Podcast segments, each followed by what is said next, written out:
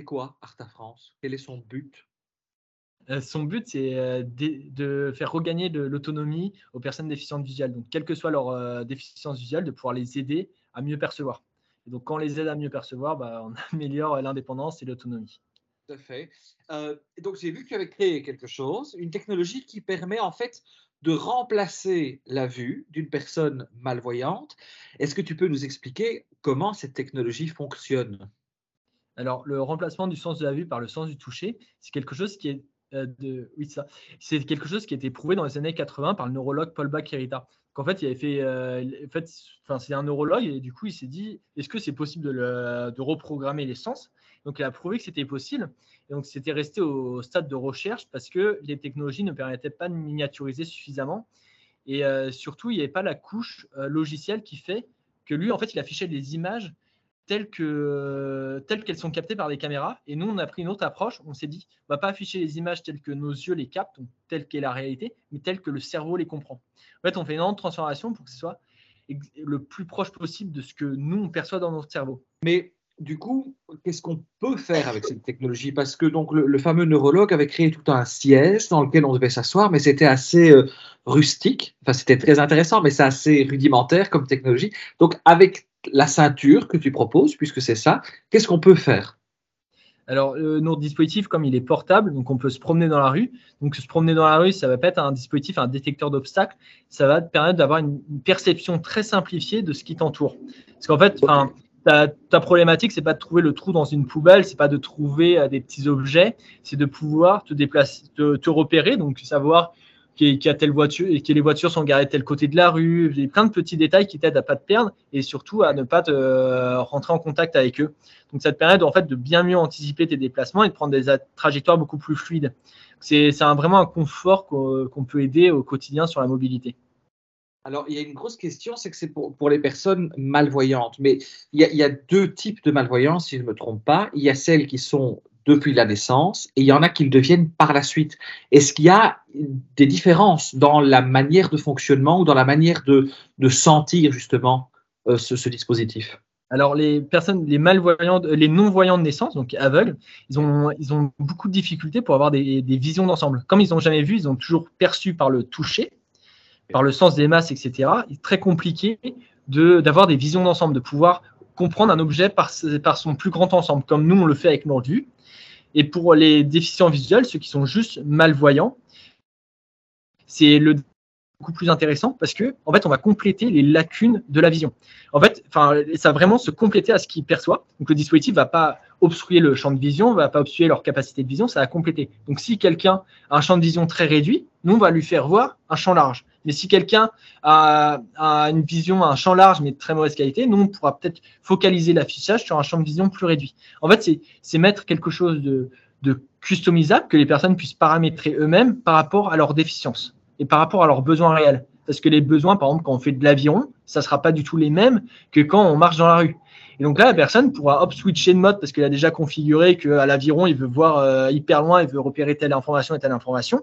Hop, il change ses petits paramètres en quelques secondes et il peut changer d'activité euh, comme nous on fait quand notre cerveau il switch euh, en mode je, me déplace pour éviter les obstacles et je comprends mon environnement. Nous, le, le switch il se fait instantanément, c'est juste un focus du cerveau, une aire cérébrale qui s'active différente et qui fait qu'on va analyser différemment. Donc là, c'est juste, on donne un petit boost, une petite clé de lecture au cerveau en modifiant l'affichage.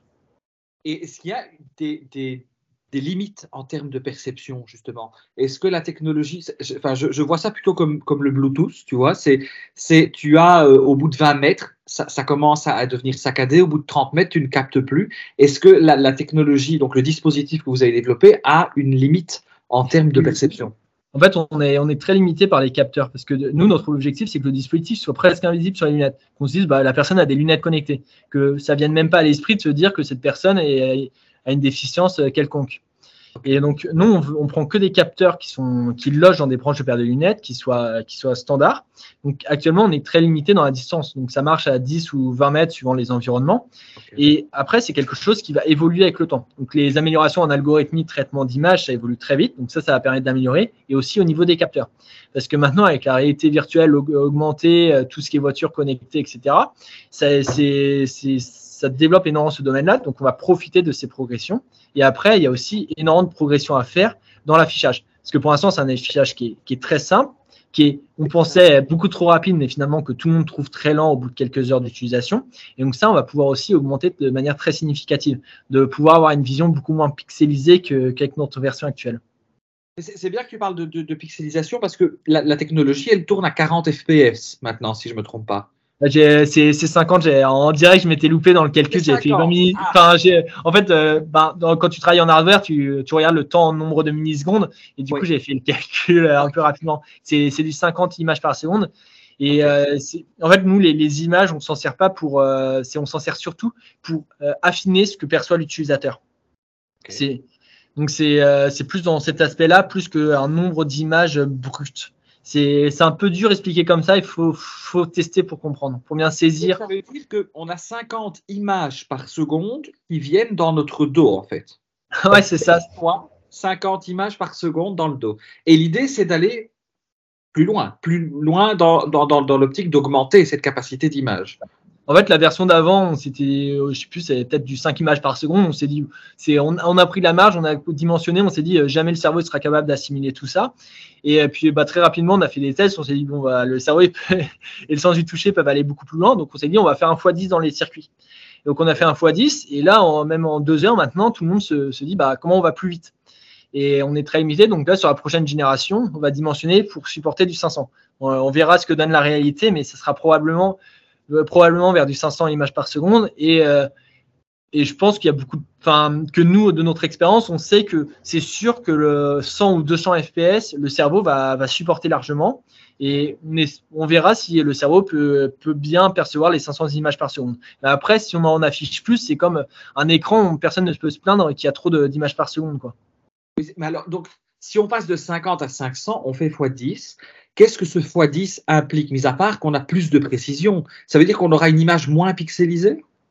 Euh, Oui, c'est ça. On aura, en fait, on percevra avec beaucoup plus de précision, plus de fluidité. En fait, ça aidera le nombre d'images. Du coup, euh, bah, il y a moins de latence entre ce qu'on perçoit et ce qui est capté, ce qui est la réalité et ce qui est affiché et aussi ça donne beaucoup plus de précision dans l'image. Ça paraît bizarre de, dire que augmenter le nombre d'images par seconde permet d'augmenter la précision, mais c'est vraiment ce que nous disent les, testeurs, même des personnes qui, euh, qui viennent de débuter, enfin, même s'ils ne perçoivent pas chacune des images de manière séquentielle, ils disent tous que plus d'images les aiderait à bien mieux comprendre. Parce que par exemple, quand on est face à un mur, avec ce nombre avec 50 images par seconde, s'il y, y a une petite bosse sur le mur, s'il y a un petit truc, bah, avec 50, c'est pas assez pour percevoir de manière suffisamment euh, précise. Il faut, beaucoup plus d'apprentissage pour bien percevoir qu'il y a un objet. Alors que si l'affichage était déjà à 500, eh ben, il pourrait dire tout de suite, ah bah là, il y a, une bosse ici.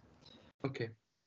Donc, on, on réagirait plus vite fait. L'apprentissage il serait beaucoup plus naturel. En fait, plus on mettrait d'images par seconde, plus l'apprentissage serait naturel. Plus ça serait facile. Moins on aurait besoin de donner des explications et moins la personne aura besoin d'entraînement pour y arriver jusqu'au stade actuel et aussi pour aller beaucoup plus loin parce qu'il ne sera pas limité par l'affichage. Mais pour, pour calculer, enfin, il y, a une vitesse de calcul. Est-ce qu'on a un objet en particulier, une télécommande, ou est-ce que ou on peut faire ça à partir de son téléphone? Euh, là, actuellement, on contrôle le dispositif à partir du téléphone. Ça permet de, l'allumer, de l'éteindre, de changer les paramètres d'affichage. Et euh, donc, en soi, le, téléphone, c'est juste du bonus. Ça te permet de changer les paramètres. Et donc, on peut aller. Donc, c'est là là-dessus où les utilisateurs peuvent, euh, peuvent aller beaucoup plus loin. Parce que, euh, en fait, il y a beaucoup de déficients visuels qui sont développeurs parce que c'est un métier qui est accessible. Il faut, faut, faut écrire. Donc, euh, ça, ça va. La machine à écrire, c'était inventé pour les aveugles pour, euh, pour écrire en braille. Et on s'est dit, bah, c'est beaucoup plus efficace qu'écrire manuscrit. Et c'est là que tout le monde l'a adopté. Et ça sert encore plus, du coup, tous les déficients visuels.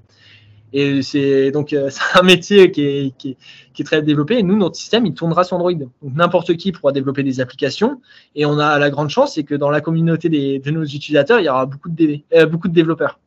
Ok, ça c'est bien, c'est prometteur en tout cas. Une, autre question par rapport à, l'adaptation, parce que tout à l'heure on parlait des, personnes aveugles de naissance et puis des, malvoyants qui le sont devenus au cours de leur vie. Il y a, une étude de, Street Lab, donc qui est l'Institut de Vision, qui a démontré qu'en fait il y avait un temps d'adaptation de 10 minutes pour se familiariser avec le dispositif en question. Est-ce que ce temps d'adaptation est différent euh, si on fait trois tests, c'est-à-dire une personne aveugle, une personne malvoyante et une personne voyante mais qui joue le jeu Est-ce qu'il y a une différence d'adaptation? Euh, dans les résultats de manière statistique, enfin mathématique, il n'y a pas de différence. Mais il y a une différence dans les ressentis. Quelqu'un qui est, qu'on a fait test, donc si quelqu'un a juste les yeux bandés, un voyant, bah, il va il va trouver que c'est, pas terrible parce qu'il se dit bah moi avec ma vision je suis beaucoup plus efficace. Donc son ressenti ça va pas être du tout la même chose parce que on part pas du même niveau. Quelqu'un qui qui voit rien ou presque rien bah, il va voir le gain qu'il a par rapport à ça. Alors que quand on a vu c'est très difficile de se projeter. C'est très difficile de se projeter qu'est-ce que ça fait de pas le voir. Mais pas voir pendant une minute mais c'est pas du tout la même chose que ne jamais rien voir de sa vie parce que tu as toute ta vie qui en dépend. Tout l'apprentissage se base, la plupart de l'apprentissage se base sur le mimétisme. Par exemple, euh, tu apprends qu'on fait telle chose parce que tu as vu quelqu'un euh, le faire ainsi. Et donc ça, c'est quelque chose que eux ont très peu. Et donc ça, ça c'est, enfin, la déficience visuelle, c'est pas juste à un instant T. Qu'est-ce que ça fait de, par exemple, comme euh, si je perdais une jambe, qu'est-ce que ça fait de marcher, à cloche-pied? La réalité, c'est très loin. Ça permet de, un peu de se projeter, de se dire qu'est-ce que c'est, mais la réalité est bien au-delà de ça. Alors, la personne qui est à côté de toi vient de, débuter aujourd'hui. Je, vais un petit peu la réquisitionner dans cette interview. Est-ce que, est que tu as eu l'occasion de, tester cette technologie? Et si oui, quel est ton, ton ressenti pour une première impression? Alors, première question, oui, j'ai eu l'occasion de la tester il y a 10 minutes. Magnifique. Eh, bien sûr, je l'ai testé il n'y a pas longtemps. Euh, bah, comme ressenti, bah, étant donné que moi, il me reste de la vue, donc euh, je suis un déficient visuel, bah, ça, ça fait bizarre pour moi. Bah, je suis pas habitué à ce qu'on stimule mon dos ou je dois, je dois me servir de mon dos pour me déplacer. Mais euh, c'est très prometteur parce que je pense que vraiment ça pourrait aider vraiment des personnes qui ne voient pas parce que ça détecte l'environnement. Quand moi je l'ai essayé, les pics, euh, les pics qui étaient derrière réagissaient au, quart de tour. C'est pas ça, mais ça réagissait très vite. En tout cas, c'était ultra réactif. Et du coup, ça a pu vraiment montrer euh, l'environnement dans lequel j'étais. Et même si c'était pas précis, au moins, par exemple, là, exemple concret, j'ai tourné la tête vers un mur, bah, tous les picots ont commencé à s'agiter. Une fois que j'ai euh, tourné la tête de l'autre côté, il y a juste les picots de droite qui s'agitaient. Donc, euh, ça donne vraiment une idée de, la perception de son environnement. Et, est-ce que, est que tu te sens plus en sécurité dans, dans, le sens où tu te sens plus à l'aise à effectuer des tâches qui auparavant auraient été peut-être plus difficiles pour toi? Ah, Je pense que oui. Surtout que moi, euh, comme je vous ai dit, j'ai de la vue, ça va, compléter euh, justement ma vision. Moi, je vois que au niveau axial, rétinite pigmentaire, ce qui fait que si je mets euh, et que je paramètre en champ large, moi, ça va vraiment m'aider. Ça va grandement m'aider parce qu'il y a des obstacles que je vois pas et oui, clairement, je suis limité. Donc, si avec le champ de vision, ça arrive à détecter les obstacles que je vois pas, ça va clairement m'aider. C'est magnifique. Ça, c'est prometteur c'est vraiment bien. Rémi, j'ai encore deux, deux, trois petites questions pour toi. Mais merci pour le, témoignage. Il n'y a pas de euh, souci, avec plaisir. au, dispositif que tu as maintenant, on a dit que tu voulais donc augmenter les FPS, de passer de 50 à 500. Quelles seraient selon toi les autres améliorations à apporter s'il y en a? Bah, la résolution d'affichage, donc ça, on va l'augmenter. Non pas de faire du x10 comme on fera sur la fréquence. Mais après, la principale amélioration, c'est une amélioration qui est invisible. C'est tout ce qui est traitement d'image. Et ça, c'est énormément de travail parce qu'en fait, c'est très compliqué de savoir que perçoit le cerveau. Parce qu'il n'y a pas moyen, de, même avec un IRM, de, regarder euh, comment on perçoit euh, les images dans le cerveau. En fait, on, sait ce qui, est, capté par les capteurs, les caméras, nos yeux, etc. Mais en fait, on ne sait pas ce qui se passe dans le cerveau. Donc, c'est ça qui est très compliqué à faire du mimétisme sur quelque chose comme ça. Et donc, on fait beaucoup d'entraînement, beaucoup de tests pour essayer de comprendre euh, les. Euh, attends, j'attends que la moto passe pour essayer de comprendre euh, ce que, comment le cerveau perçoit. Donc après, il faut arriver à le faire tenir dans ce, en logiciel pour que ça tourne sur une machine, parce que du traitement d'image, c'est assez lourd, parce qu'il y a plein plein de couches, parce que le cerveau, il fait plein de petits processus et des gros processus pour transformer les images.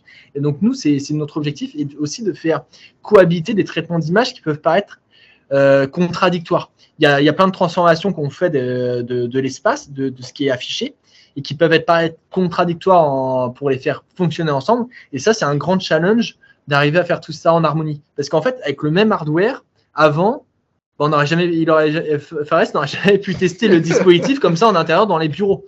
On serait allé en extérieur dans un environnement bien dégagé, on aurait fait des tests beaucoup plus simples. Là, il a testé 10 minutes, il a pu percevoir que j'étais là, que je levais le bras, un mur, etc. Au bout d'un moment, je m'adaptais. Ah, au début, je comprenais pas, mais au fur et à mesure des tests, j'ai pu m'adapter et j'ai pu vraiment euh, bah, percevoir l'environnement. Et ça, c'était pas du tout possible. Il y a un an, on n'aurait jamais fait des tests comme ça. On débute à l'intérieur parce qu'on a, a, une interview qui commence dans 10 minutes. Donc, bah, allez, c'est parti, test, test à 10 minutes. Ça, on l'aurait jamais fait avant parce qu'en 10 minutes, on serait capable de rien faire. En intérieur, ça aurait servi à rien. Et, et là, c'est déjà testable en intérieur et pour une première prise en main, parce qu'après, euh, quand on teste à l'extérieur, on s'entraîne, on connaît le truc, et après on rentre à l'intérieur, ça nous paraît normal. Mais en extérieur, c'est beaucoup plus compliqué, parce qu'il faut percevoir beaucoup plus précisément. Si on a une précision à 40 cm près, en intérieur, ça sert à rien. voilà, c'est voilà. un peu tard, oui. Mais on voit, on voit vraiment qu'il y, y, y, a des bienfaits, que ce dispositif est, est utile. Alors, la, la question, c'est à quand la commercialisation du produit? Alors ça, la commercialisation, c'est, euh, ça dépend de deux facteurs. Il y a la partie du coup euh, financement. En fait, dès qu'on a les financements pour lancer la production, hein, il faut 6 à 8 mois pour que ce soit sur le marché. Et du coup, ça se mord un peu la queue parce que euh, bah, les financements, ils disent, bah, nous, on investit à partir du moment où vous avez suffisamment vendu de volume. Sauf que pour vendre, il faut avoir le produit. Et euh, en fait, en France, les fonds d'investissement ne sont pas trop adaptés à ça. Ils, préfèrent investir dans tout ce qui est plateforme et logiciel pur. Ce que je comprends tout à fait, parce que tu enlèves le risque, tu peux vendre avant d'avoir le produit, ou tu peux vendre sans avoir fait de gros investissements. Et donc, c'est euh, un peu le serpent qui se mord la queue, mais ça, se débloque. C'est juste que ça prend plus de temps pour, euh, trouver les financements pour faire tout ça. Mais on pense que fin 2023 ou début 2024, ça, ça pourrait être sur le marché. L'avantage, c'est que ça ne sera pas un dispositif médical, donc on aura. Parce que ça, c'était un travail dès le début. On nous a, on nous a averti et on a fait tout le développement pour que ce soit pas un dispositif médical, parce que sinon, le dispositif ça sera dans très longtemps sur le marché vu la nature. Mais, mais donc du coup, si, si, euh, tout va bien, 2024, le produit disponible, à quel prix? Puisque c'est une nouvelle technologie. Alors, je ne demande pas un prix exact, hein, je demande une tranche, évidemment, parce que ça va dépendre de plein de facteurs. Mais comme on est toujours une, dans, dans, dans, une, effervescence des technologies, on se doute que les premiers prix vont être assez élevés, ou je me trompe peut-être. Euh, bah après, le, les, prix élevés, c'est toujours relatif. Et du coup, le dispositif sera dans les 3000 euros euh, sur le marché tu, peux peut-être mieux parler du, prix du dispositif, ce que tu en penses? Bah, Pour le prix, euh, pour ce que ça peut donner, 3000 euros, ça me semble correct. Étant donné que même les formations de Shergit, c'était plus cher, non? C'était ça? Ouais, c'est 20 000 ah, euros, non? Ouais, c'est entre 20 et 40 000. C'est ça, 20 et 40 000 pour un Shergit. Là, 3 000 pour quelque chose qui peut nous, nous permettre de mieux nous déplacer. Ça me semble ok. pour moi. Oui, je, en fait, ce que nous disent les testeurs, c'est que même en fait, ça, il y a 50% des déficients visuels qui sont au chômage ils disent, moi, si c'est un truc qui peut me permettre de trouver un, emploi, mais j'achète directement. C'est comme une personne qui est au chômage et, il est à la campagne, il, trouve une possibilité de, travail, mais il faut qu'il ait une voiture. Il va, il va trouver l'argent pour avoir. Parce que, enfin, il faut, faut calculer l'ensemble sur son ensemble. Donc, si, si, on a un salaire, on peut se payer quelque chose. Et donc, ça, c'est, puis c'est un confort de, de vie qui est supplémentaire. Et puis, comme nous disent les DV, moi, j'ai pas de télé, j'ai pas de, j'ai pas plein de choses qu'on les, j'ai pas de voiture, pas d'assurance, etc. Donc, euh, quelque chose comme ça qui peut améliorer mon quotidien, j'hésite pas. C'est comme les iPhones. La majorité des DV avaient un iPhone parce que c'était la, plateforme qui était la mieux adaptée à l'époque aux déficients visuels. Ça l'est toujours. Hein. iPhone avec euh, Siri. Euh, et VoiceOver, ouais. VoiceOver, ça marche toujours. Alors, il faut développer iOS, c'est pas uniquement Android. Qu'est-ce qu'il y a? Il faut développer sur iOS aussi, non, la plateforme? Parce que tu disais euh, principalement sur Android, mais. Ah, c'est que la partie sur les lunettes tourne sous Android, mais la partie ah, après qui se connecte au téléphone qui permet de contrôler, ce sera sur Android et iOS. C'est juste que la partie lunettes, ça permet de faire de tout ce qui tourne en, temps réel. Et après, sur la partie euh, téléphone, ça permet de contrôler les paramètres, envoyer les informations. Mais euh, en fait, à partir du moment où on ajoute du sans fil, enfin, à part si on arrive à être très très bon en 5G, le problème c'est que la latence, ça va donner des nausées à l'utilisation. C'est et ah, puis euh, efficace. c'est ça. Enfin, dès, dès qu'on met de la latence, les informations, c'est de la moins bonne qualité. Si de jouer à un jeu vidéo, vous avez une latence de 100 millisecondes, euh, si vous avez trouvé ça horrible. Imaginez-vous vous, promener dans la rue où le calcul il est fait sur un serveur ailleurs, vous avez droit, dans, ça va être très dangereux quoi. Surtout pour conduire. Hein. C'est assez problématique. Mais du coup, avec ça, un, un aveugle ou une personne malvoyante pourrait un jour potentiellement conduire un véhicule? Euh, c'est pas un jour, c'était l'année dernière déjà. Une vidéo, si vous voulez. Moi, je suis connecté, à mon avis, sur un ancien serveur. C'est pour ça que les informations arrivent en retard. Donc, c'est l'année dernière, une personne malvoyante a pu conduire une voiture. Ouais, pas qu'une personne, c'était les différents volontaires. On a fait conduire euh, le directeur d'une école d'aveugles. Donc, une école, euh, bah, oui, une école classique d'aveugles. La première chose, la première fois qu'il a testé le dispositif, c'était au volant d'une voiture. il a perdu la vue. Enfin, il était voyant avant, il a perdu la vue. Et donc, euh, nous, on l'a mis sur le volant. Donc, on a mis le, scotché la caméra sur le pare-brise et il était parti. Et euh, en soi, conduire une voiture, c'est pas plus compliqué que marcher dans la rue. Parce qu'en fait, enfin, en, voiture, on va pas éviter plein plein de petits obstacles au sol, on va pas slalomer les gens. Il y a, il y a le code de la route, il y a des choses à respecter. Justement, comment ça marche ça avec les panneaux de signalisation ça, ça, on le fait pas du tout parce qu'on n'aura jamais les autorisations pour conduire sur la voie publique. Hmm. Mais on peut conduire sur la forêt ou tous les endroits où euh, il n'y a pas besoin du permis de conduire pour, pour conduire. Il hmm. faut juste être sûr que l'assurance couvre. Donc ça c'est. Donc en soi, il suffit de, de, louer des circuits de voiture, de pilotage. Donc ça c'est facile à louer. Et ou sinon, il y a tout, euh, il y a d'autres endroits où il n'y a pas besoin du permis de conduire pour, euh, bah, pour être autorisé à conduire.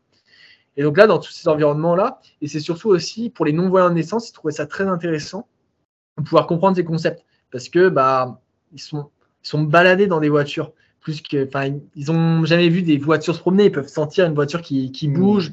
Mais il y a toute cette compréhension où enfin, décrire ça de manière audio, c'est bien, mais comme ils l'ont jamais vu en vrai, bah, ils ne vont pas pouvoir faire le parallèle avec la réalité. Alors que là, avoir les mains sur le volant, sentir le changement de vitesse, les pédales, etc., ça, change complètement la donne. C'est bluffant quand même comme, euh, comme dispositif. J'ai plus vraiment de questions, mais je vais quand même te laisser, je vais vous laisser à vous deux le mot, de conclusion de cette interview. Euh, et je vais peut-être commencer par, par ton invité. Euh, pourquoi cette technologie est-elle prometteuse et, pourquoi il faut-il convaincre les, personnes d'acheter ce dispositif une fois qu'il sortira? Bah, Deux raisons pour moi. Un, ça peut élargir euh, bah, les possibilités des personnes justement qui souffrent d'handicap, comme par exemple euh, les prothèses pour remplacer des jambes.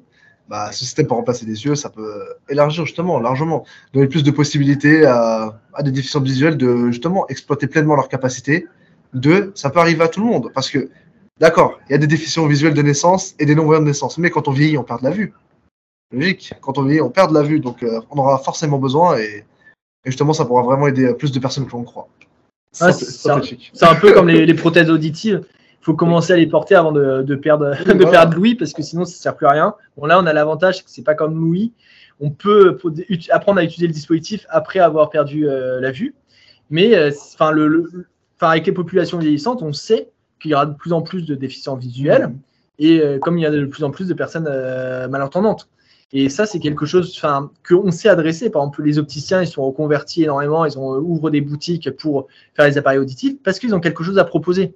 C'est qu'actuellement, pour les personnes déficientes visuelles, à part les verres de lunettes et quelques technologies, il n'y a pas grand-chose. On n'a pas d'équivalent. Et c'est là-dessus où je pense qu'on pourrait intervenir.